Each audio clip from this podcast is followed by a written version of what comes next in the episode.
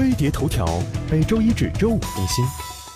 近日，天后王菲换约一场天价演唱会门票被炒翻了天，开票三十二秒立刻被抢光，让三十九万人同时懵逼。随即，黄牛们更是将演唱会座位第一排一号、二号的叫价抬到了一百万。天价演唱会门票，黄牛留着自己看吧。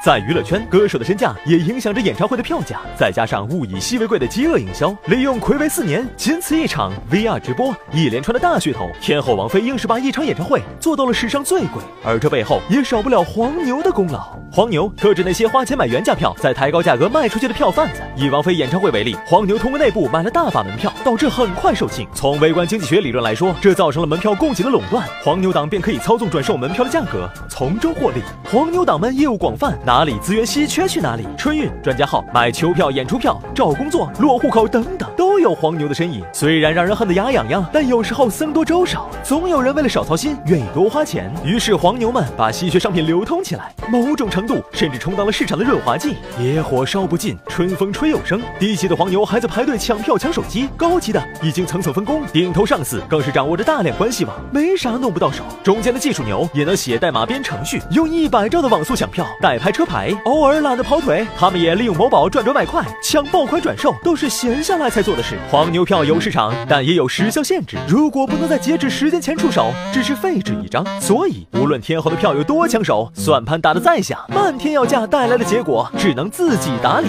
而且，这啪啪打的还是背后那只最大的老黄牛。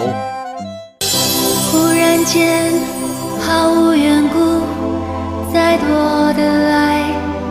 不满足，想你的眉目，想到迷糊，不知不觉让我中毒。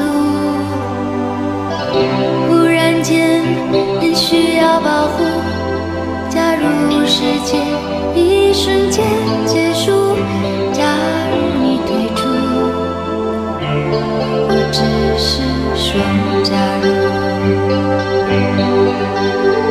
是不明白太想看清楚反而让你的面目变得模糊。